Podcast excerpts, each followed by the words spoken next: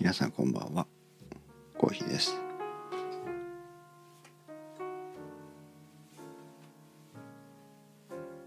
今日はね何もないです。空っぽです。頭の中。空っぽなんですけどいろいろまあなんていうかな。トレーニングも兼ねて。もう本当にこういうのは経験が全てなのず5分でも配信しようかなと思って配信をスタートしたというところなんですけどね。録音してみよう。はあ土曜日ですね皆さん。私は久しぶりにビールを飲んでおります。ちょっと今週は、はね酒飲まないんですけど。あんまりお酒を飲むという気もしていなかったんですがようやく、まあ、今日になってお酒を飲んでいるところです。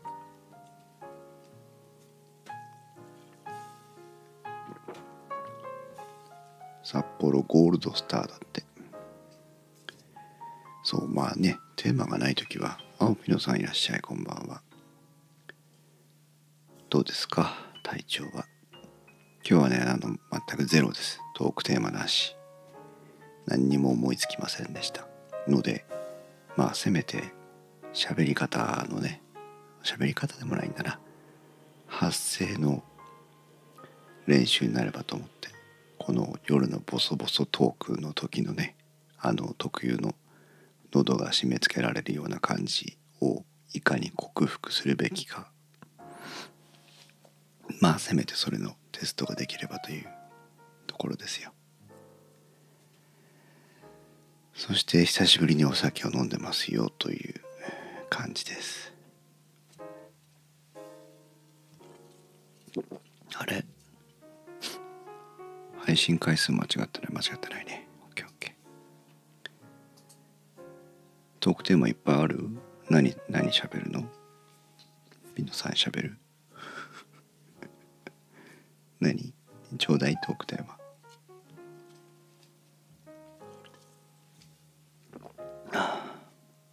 これはアルコール度数5%あんまりあんまり好きな味じゃないな。はあ入浴はあ 入浴剤？入浴剤の話がしたいの？あんまり。女子力高くないんで私。入浴剤とかあんまりあれですけど。入浴剤もいっぱいありますよね。あのいわゆる日本人としておなじみのあのバスロマンとかさ。あのああいう大きい缶とかに入ってる大きいスプーンですくって入れるタイプの入浴剤もあればバブみたいにねあの固形になっていてポンとタブレット1個入れるやつもあればねバブのとろり版にはまとろり版って何？とろみがあるの？あんかけ焼きそば的な？あんかけ焼きそば美味しいよね。やけどするけどね。とろみがつくのがあるんだ。そうね。ああ目を閉じたら落ちていきそうだ。入浴剤って言えばねあのあそこまでトロトロではないんだ。そうだよね。お湯流すの大変になっちゃうもんね。入浴剤って言えばあんまりあんまり使ったことないんだけどバスボムってあるじゃないですか。まあいわゆるバブだよね。だけど丸い形にとかしてて。いわゆる欧米版のバブみたいなね。ああいうのもなんか面白そうだなと思った頃があるんですけど女子力高くないんで結局使ったことないんじゃないかな。そうね使ったことないままもう今に至ってますが。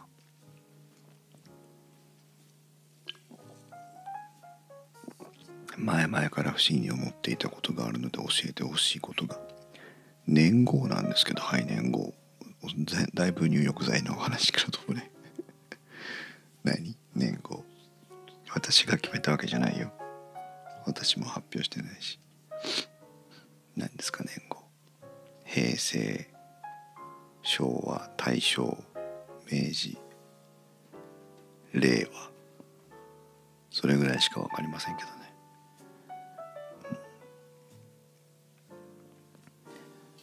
ピノさんの質問を待ちながら中国とかアメリカとか日本でいう平成とかみたいなやつあるんですか？えっ、ー、とねアメリカにはないです。まさにほらだって西暦だから。西暦なので。だからいわゆるないです。中国もないです。台湾にはあります。台湾今100何年だっけ？うん。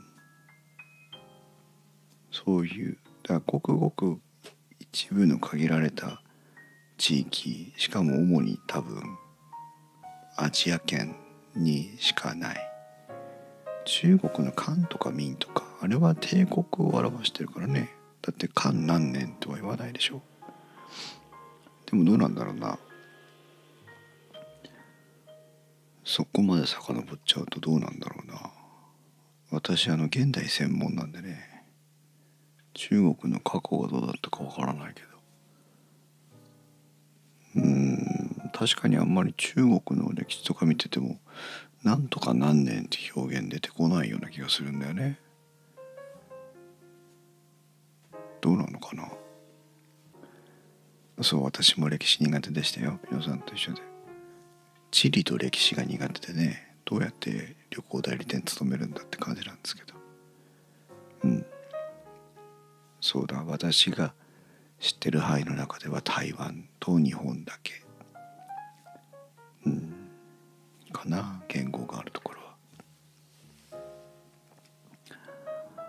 やだね言語。私嫌いです。昨日とかもお話ししたことがありますけど。いいんですよ。あのし風俗習慣として言語が残るのはたいして構わないんだけどあの嫌だ。アメリカにいた時にねあれだよ留学する前ミネソタに一回旅行に行ったんです。友達がいたんで。でミネソタに行ったんだけどその頃いくつくらいだったかな、まあ、20は超えてましたけど日本人って基本的にはあのアメリカでは幼く見えるんですよね。でミネソタのバーにみんなで行くことになったんです。で私そんなこと知らないからパスポートとかね置いていくわけですよ。危ないかなと思って。だけどアメリカって結局 ID が必ず必要な国でまあアメリカに限らず海外ってね ID が必要な国でバーに入ろうと思ったらバウンサーに止められるわけです。いわゆる用心棒。用心棒に止められて「お前は ID 見せろ」とかって言われて「え ID 持ってきてないよ」って。で「お前は入れない」とか言われてさミネソタのクソ寒い時にさでなんとか入らなきゃいかんと思って ID 何か持ってないかなと思ったら運転免許証を持ってるわけです。ドライバーズライセンスを持ってるわけですよ。でドライバーズライセンスがあるよって言って見せたら昭和で書いてあるわけ。もうがっかりしたよね。ここに昭和何年って書いてあるんだけどこの2桁の数字は日本のあのイヤーの表現のやつででこの数字は西暦に直すと何年なんだみたいな。でこのこいつが俺の国際免許証じゃない車なんか運転する気ないから普通の日本の日本の免許証ですっていうのを散々説明してもうねまあ向こうもまあいいやと思ったんでしょうね。入れてもらいましたけどね。そうあれ以来ね大嫌い。もうあらゆる公的な書類の表記は全部西暦に統一してくれと思いましたね。言語である必要ないでしょう。そんな思い出があります。言語には。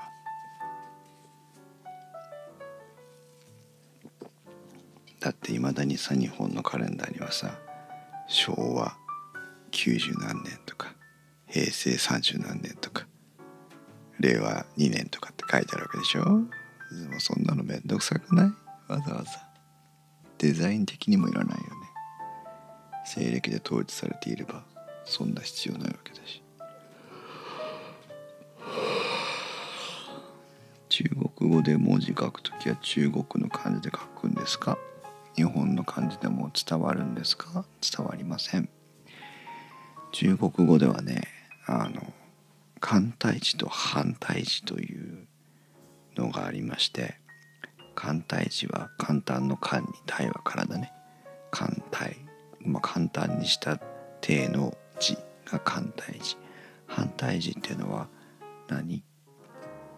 まあいわゆる複雑な方っていう表現で2つあるんですで大陸つまり中国本土の方はその識字率とかを上げるために簡体字をね導入したんです。ピンインと簡体字っていうのが中国のあの語学の歴史にとってはとても重要なポイントで中国語のねいわゆるローマ字表記をピンインというんですけどこのピンインもね、えー、国際的に認められるようになるまでねだいぶ時間がかかったというかそんなに昔のものじゃないんですよ。それまで中国って発音記号はね日本でいう部首みたいな記号を使ってね表現してました。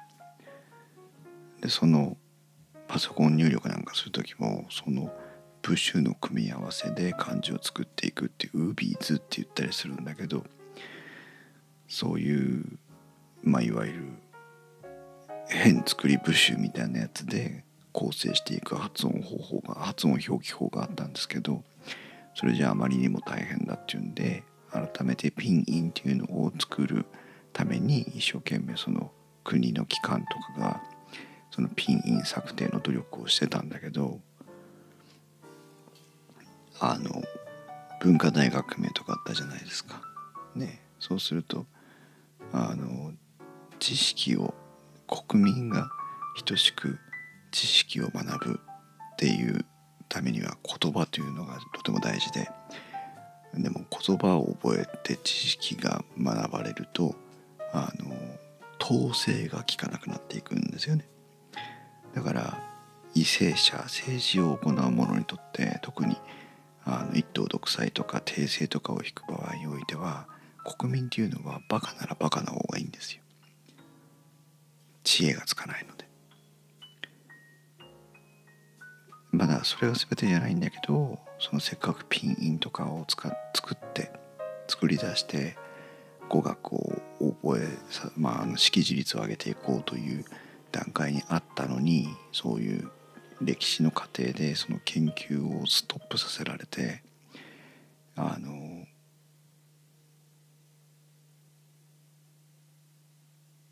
まあ東国とは言わないですけどあの非常にね厳しいね状況を経てまたそのピンインの研究を再開するっていうねそういうことがありましてね。ピンインの父と呼ばれる人がいるんですけどここにあったかな？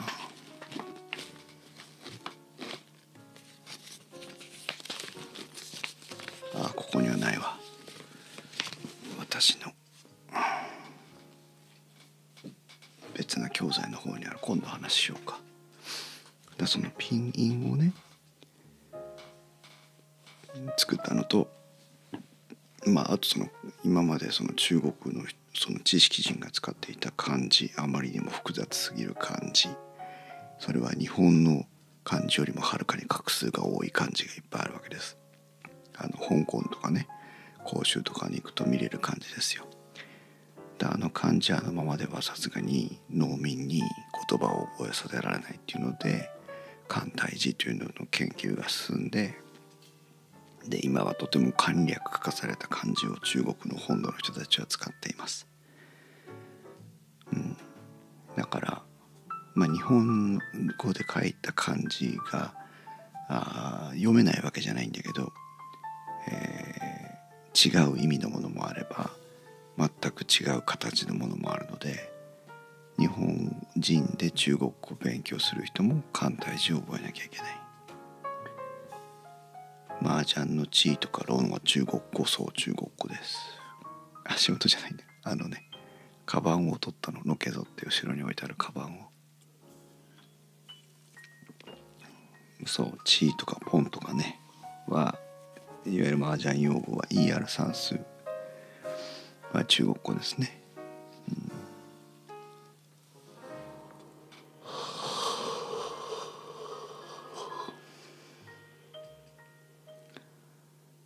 中国語ね。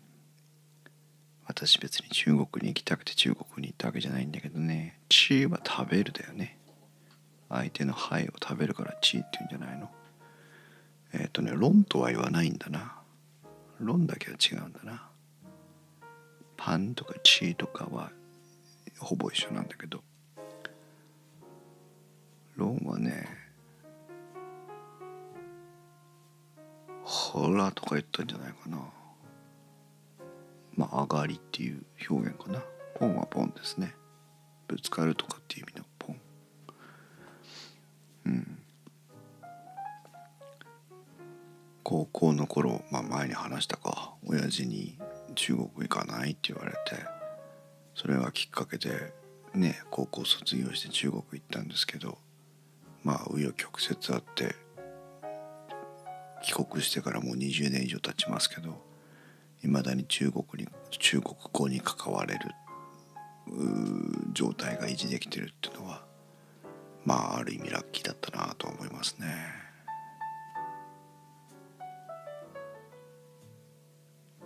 まあうまくならないんだけどね あんまり真面目に勉強するタイプじゃないので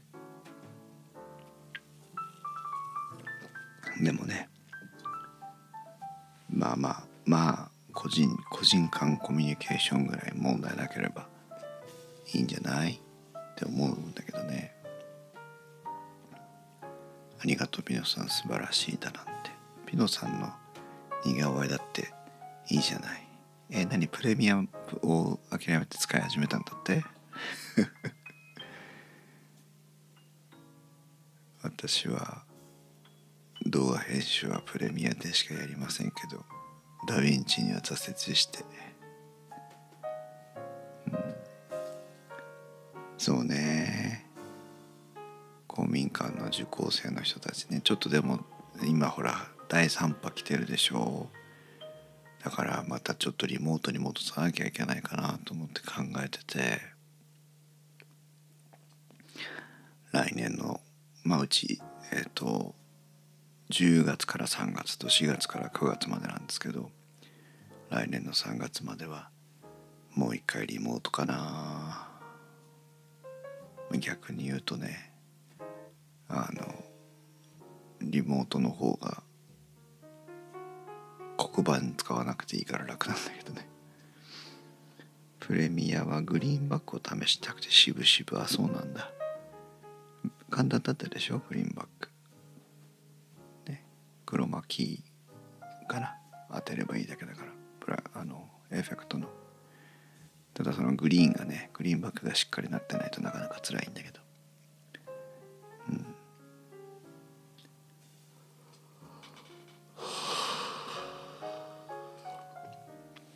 3人の人が見てくれてるようなんだけど。ピノさん以外に2人いるはずなんだけど。誰だろう。ゲーム実況の抜きを少々。ピノさんゲーム実況するの？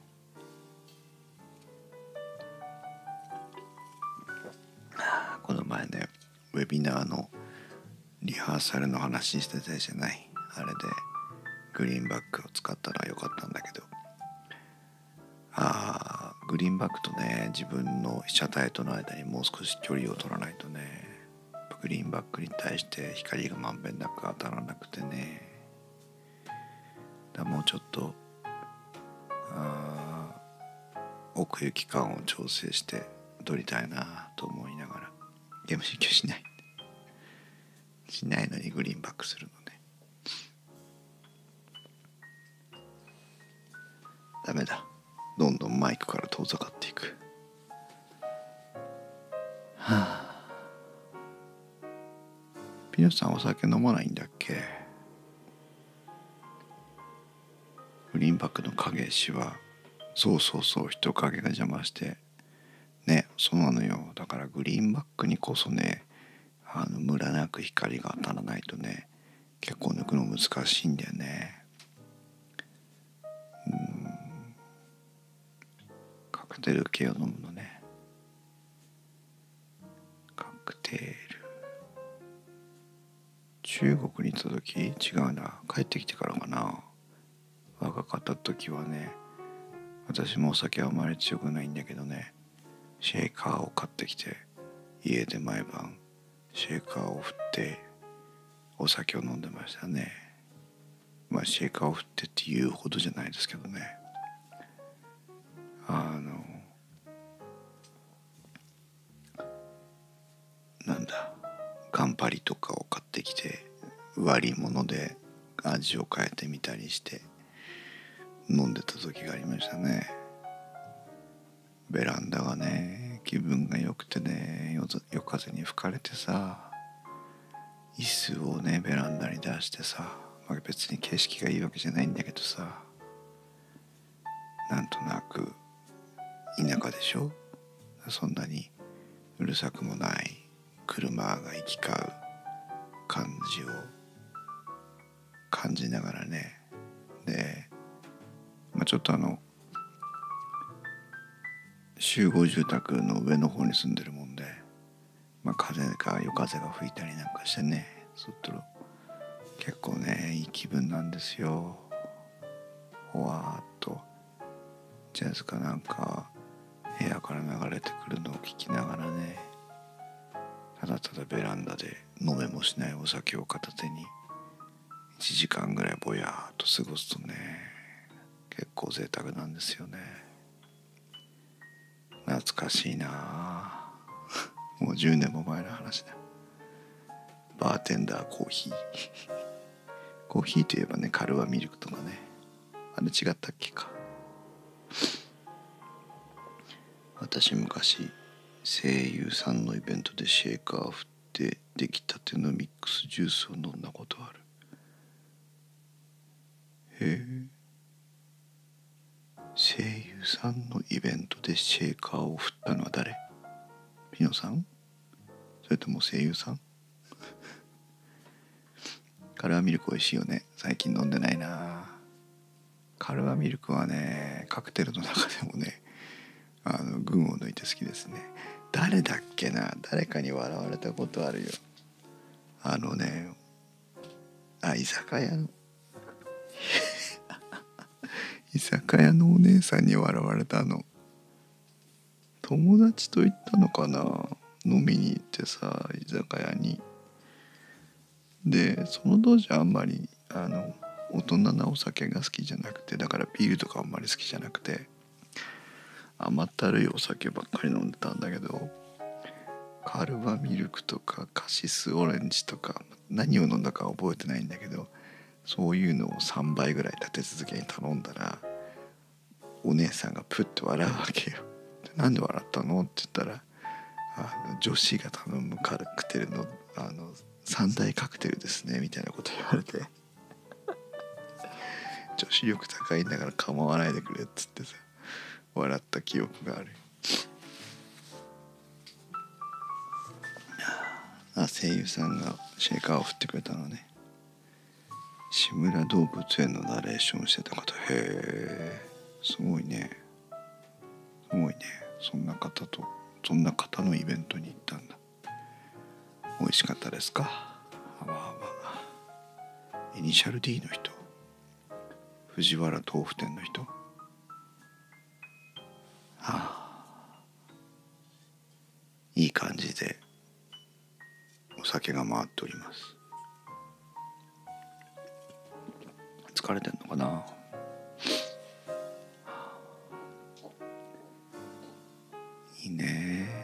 今日ね。ほそう今日本当はあの作業環境を刷新したよって話をしたいの。したいんだけどあのモニターアームがさ届かなくてさあの完結しないのよ。作業が。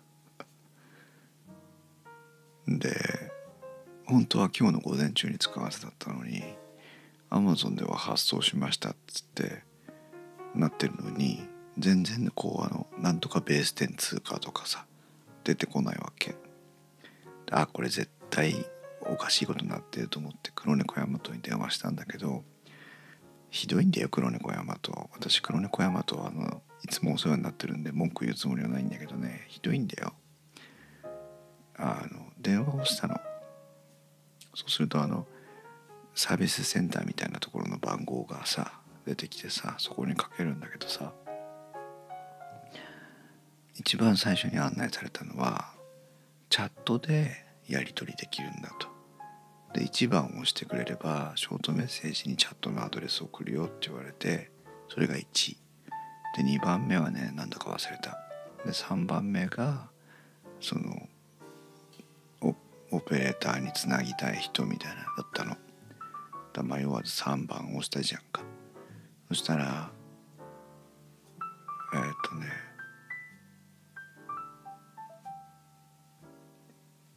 電話がいっぱい殺到してって繋がらないからかけ直してくださいって言って終わりよ。は？っつって。じゃあじゃあしょうがねチャットにしろよっつってまた電話して今度1番押してチャットのアドレスもらってチャット始めたの。そしたらあの結局担当者につながなきゃいけないところまで行くわけよ。これですか？これですか？これですか？ってのを聞かれてさあ選んでいくと担当者にご連絡くださいみたいなこと書いてあるわけ。それさっきの電話番号なのよ。どうしたらいいんだよって。それでねあの私が住んでるとこの主管店舗っていうとこがあるんだね。いわゆるあの県の統括店舗みたいなところの電話番号をネットで探してそこに直接電話してようやくつながるというね。で問い合わせたら結局「今日来てません」とかって言われて「あまあまあ来てないのはいいんだけどどこにあるか把握してるんですか?」っつったら、まあ、それも把握できてないらしくて明日本当に来るんだろうかという気がしてきた。よいしょ。モニター設置したら写真見たい。うん見せるよ。結構ねいい感じです。もうモニターは置いてるんだけどただあのモニターアーム使ってないからね近い。ものすごく。そう書簡の大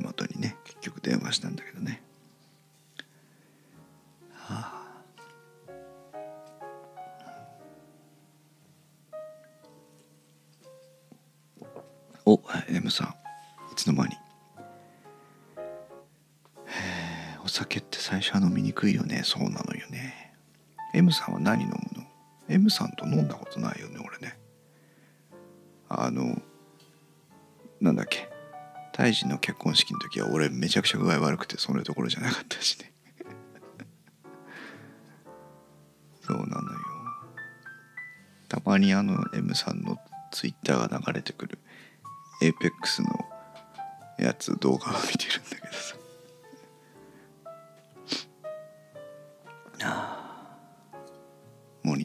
ねだいぶだいぶいいです。どんなモニターを買ったかはちょっとあの明日なり明後日なりに撮っとくけどだいぶ作業環境が良くなった気がする。すごい数十年ぶりにシングルモニター構成に帰って数十年は言い過ぎか。10年ぶりぐらいにシングルモニターになってきてる。小学生の時から梅酒飲んでる。いいのか？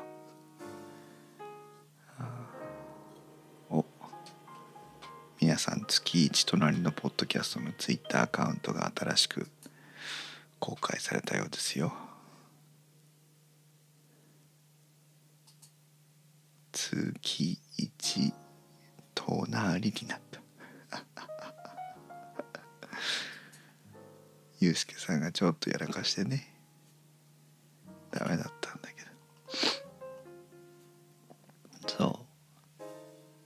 毎月いろんなポッドキャスターを招いてお話を聞くというゆうすけさんとまーやさんのね9月30日のポッドキャストの日に向けての企画ですけどアットマーク TSUKI 数字で1それから隣 TONN TONARI TSUKI 1 TONARI 月1隣だねが新しくアカウントとして起きたようですまあ事の顛末はきっとそのうちねユースケさんなり毎朝もないから出てくるんだろうから私は語りませんがはあ今このたった一缶のビールを1時間ぐらいかけてまだ飲み終わっていませんが。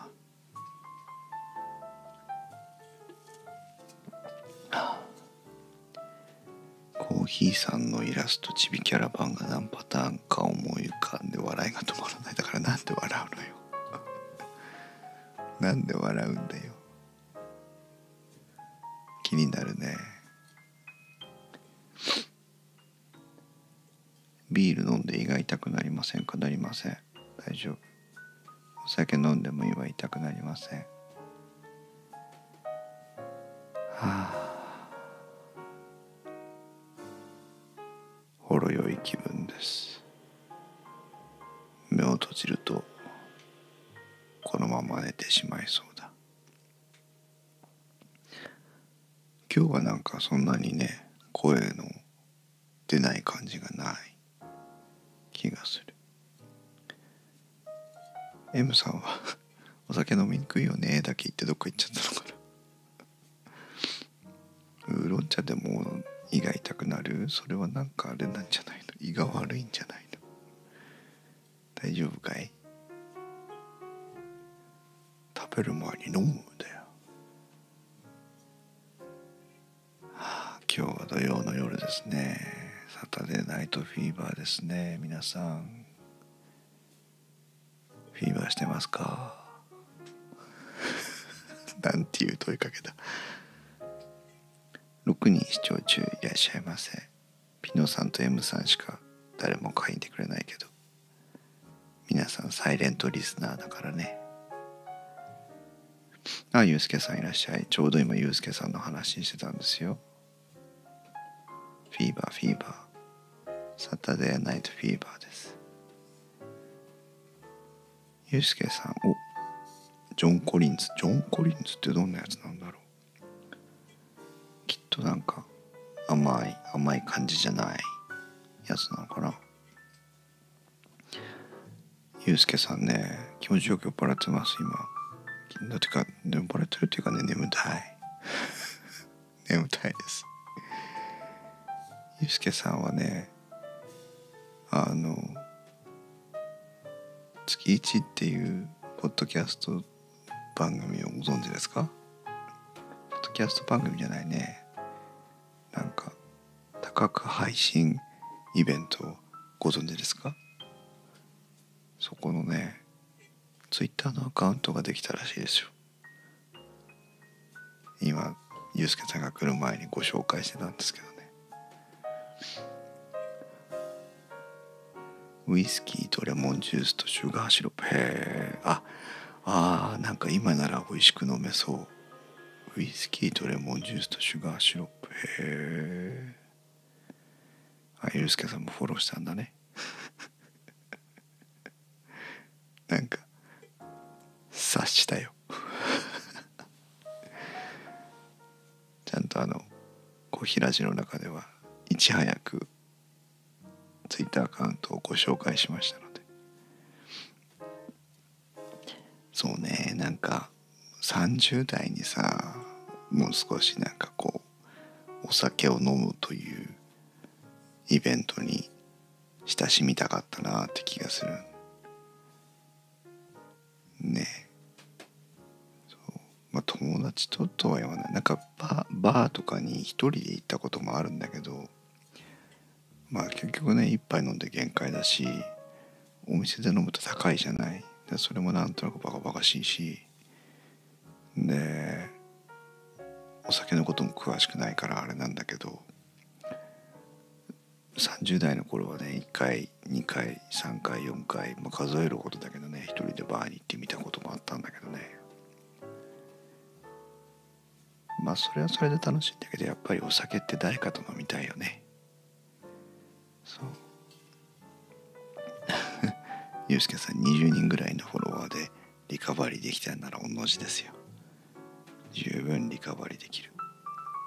もうだって月1回目の YouTube 配信は200回再生超えたでしょ。フォトフさんより多いですよ。徳マスターより多いんだから。30代お酒飲む間がなかった。へえ20時間労働。死んじゃう。死んじゃうよ。ダメダメそんな。そんなに働いちゃいけない。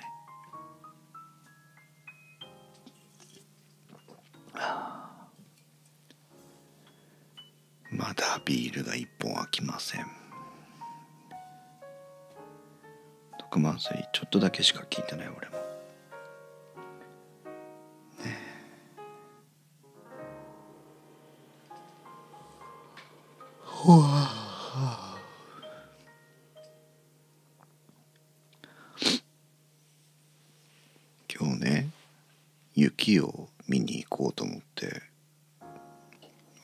から40分ぐらい車で走るとねもうスキー場があるんですよ1個。まあ結構全国的に有名なスキー場のうちの一つですけど。そこまでね行ってみたんだけどね。今日天気午前中天気良かったんだけどね。あの全然雪なくて。ロープウェイで一駅二駅上がっていくとまあ上は真っ白なんだけど。まあまだ全然なんだなと思っでまあねスキーシーズンじゃないからまだそんなにお客さんいないんだけど、まあ、それにしたってお客さんもいないなと思って。あピノさんスキーやったことないんだ。おすごい。続々と月1ゲスト決まってるのね。よかったね。あのパイロット版でね借り出されて。コーヒーなら失敗してもいいやっつって。呼び出されて。一回ね収録しましたけどね。楽しかったね。月1栄えある第1回目のゲストですよ。コーヒーカップは大丈夫ですよ。割ってもらんでも構わないですよ。ゆうすけさんあれねポッドキャストのやつさサイレンのとこだけカットすればよかったのにこいつリダクションとかかけないで。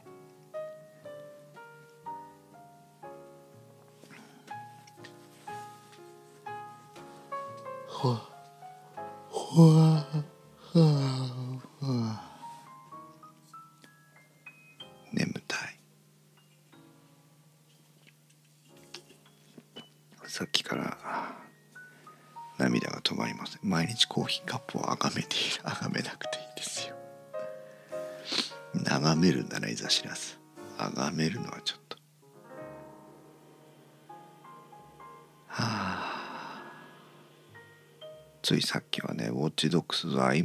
M さん私ウォッチドックスレギオンやってるよ。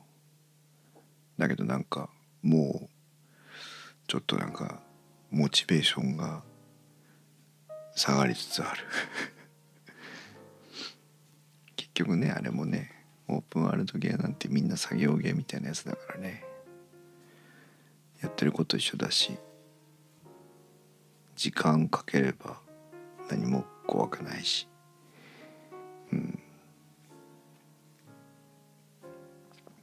姉妹の買い物に混ざりたいくだりは残しました。あサッパさんのね。サッパさんとリオさんのね。そうね。今サッパさんマヤさんとこ来てるんでしょ？すごいよね。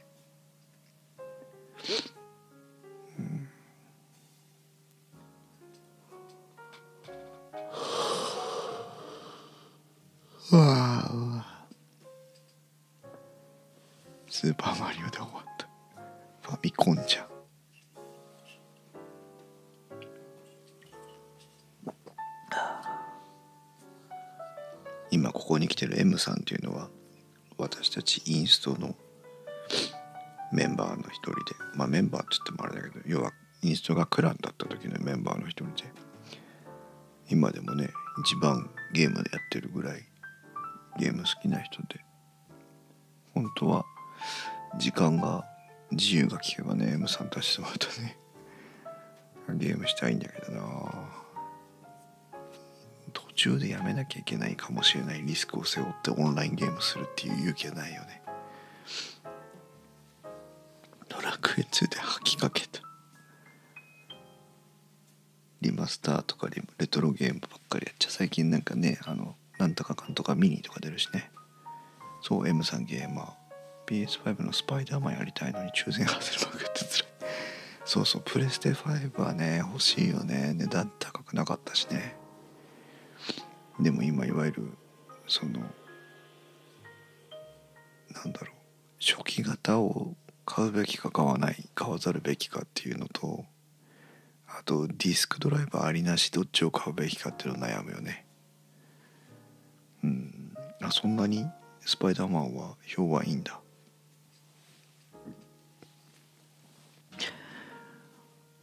俺はあのプレステはブルーレイディスク最盛期でもあるんだけどレステ4があるから5はドライブなくていいのかなって一瞬思ったりするんだけどさ。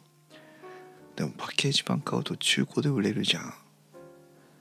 ダウンロードで買ってもいいんだけどダウンロードって安く安いわけでもないしさ。そうするとパッケージ版で買って遊んだ後2 3 0 0 0円でも売れればいいよねとか思っちゃったりするから。そういう意味でまだねディスクドライバーあった方がいいなとか思ったりするんだよね。ファミコンのマリオブラザーズで殺し合いするのが好きだった。わかるわかる。あの1画面で右に行くと左から出てくるパターンのマリオだよね。でドカン登ってくやつね。スパイダーマン仕様の赤い PS4 がありましたね。赤かったな。あそうなんだ。それ知らない。涙が止まらないよ。眠いよパトラッシュ。そして目になんかまつげかなんか入って痛いよ。眉毛かな。まつげじゃなくて。今日さっきお風呂上がりに眉毛を切ったので。台湾の男の人って眉毛切らないのね。まあ日本の男の人って眉毛切らないけどさ。私眉毛切らないと村山村山と道みたいになっちゃうから。眉毛切るんだ。そしたら目に入るんだ。眠いよパトラッシュまだビールが飲み終わらない。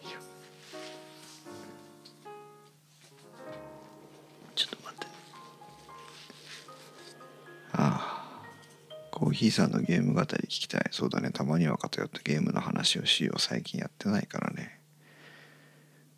9人も来てるの。でもチャットには3人しか現れてないよ。眉毛引っ張って抜いてます。ああ引っ張って痛くない？でもなんかあのあのなんかこうストレス解消になるよね。俺たまにヒゲとか引っ張って抜いてるけど。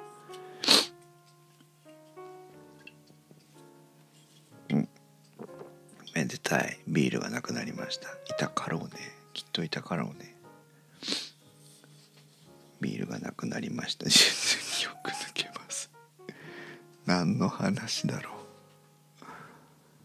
あお酒がなくなったのでよいしょ。あコーヒーになりますけど。ああ。心臓がバグバグ言っております。疲れてたのかな？ピノさんありがとう。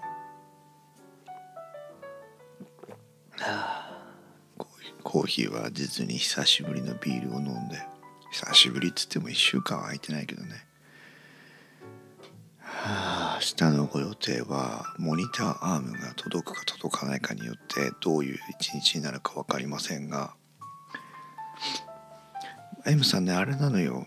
今まで普通にフル HD の21インチとか23インチとかの2画面構成でしばらくやってきたんだけどえっ、ー、と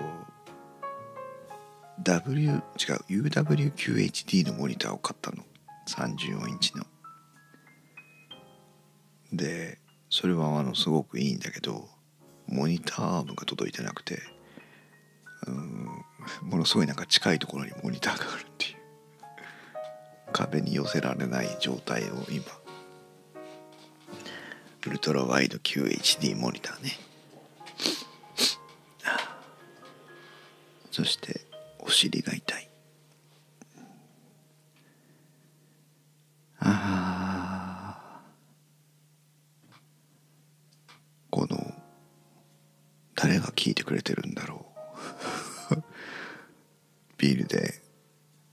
上がりに酔っ払っているおじさんのため息を。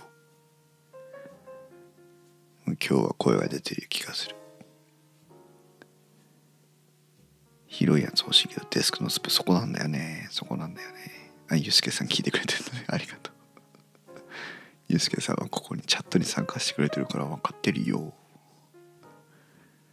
映像ね。映像のモニターね。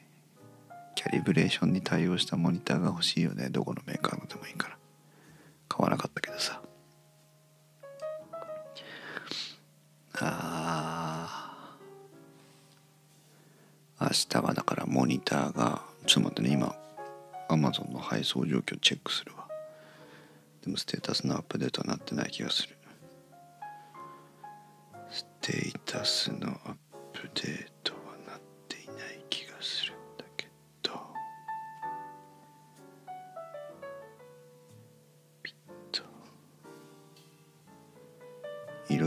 疲れないのがいい。ていうかねあのあれだよ。あの映像制作とかコンテンツ制作とかしてる人たちはやっぱり色がねきちんと基準に合ってるかどうかっていうのが大事じゃない？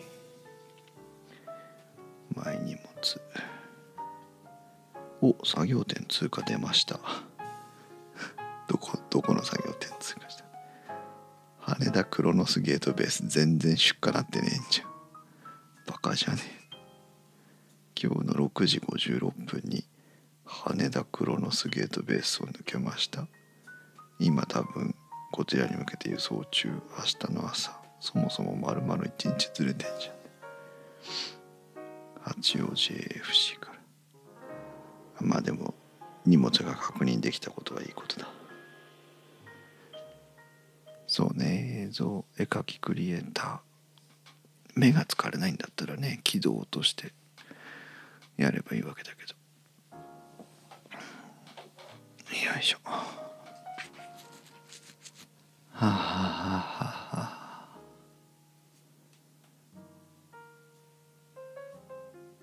あ足のねなんかこう足だけを温めるホットカーペットみたいなやつを今年今シーズン導入してるんだけどこれがあったかいんだ。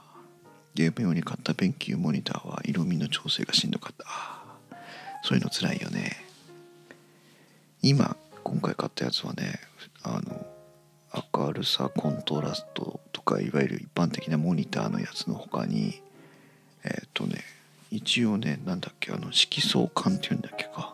色相感のねあのバランス調整ができるんでね。まだやってないんだけどさ。色温度の他にどこだっけ？今目に触ってんだけど。画像調カラー調整っていうのでえっ、とあユーザー色温度でね6色相関6色相関っていうのかな？の設定ができるからね結構ねいいんじゃないかなと思ってるんだ。あと参入力あってパソコンと違うっていうかディスプレイポートが1つと,、えー、と HDMI が2ポートあってだから結構自由度高め。で Amazon のブラックフライデーかなんかで買って1万円安くて5万円ぐらいで買った。はあ。Apple Pencil 買ったけど使えてないようなとこです。Apple Pencil あると結構それこそだから絵とかねいいよね。勉強モニターはそうなんですね。いや勉強でもねあのちゃんとグレードによっていいのも悪いのもあるので勉強だからとか映像だからとか LG だからとかそんなことじゃないよね。でも今はねやっぱりね RGB のカバー率が90何パーセント以上で HDR 対応のやつが欲しくなるよね。私あんまりリフレッシュレートは気にしないけど。うん。暗いところを見やすく補正する機能便利。あさすがゲーム用。ゲーミングモニターなのかな。やっぱりね暗いとこ見えないとやりにくいもんね。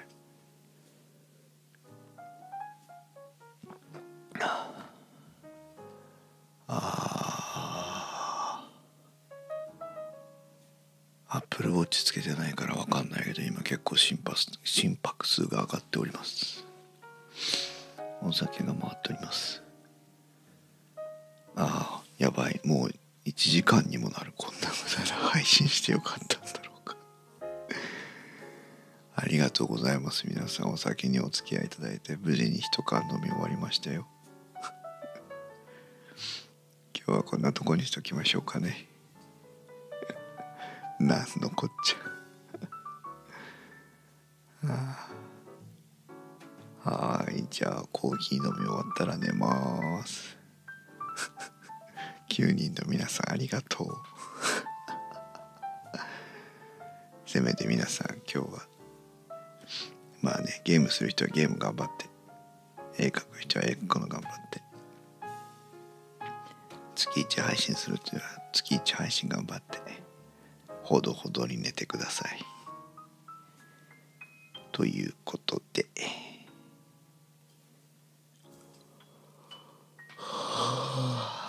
お付き合いいただいてありがとうございました。それでは皆さんおやすみなさい。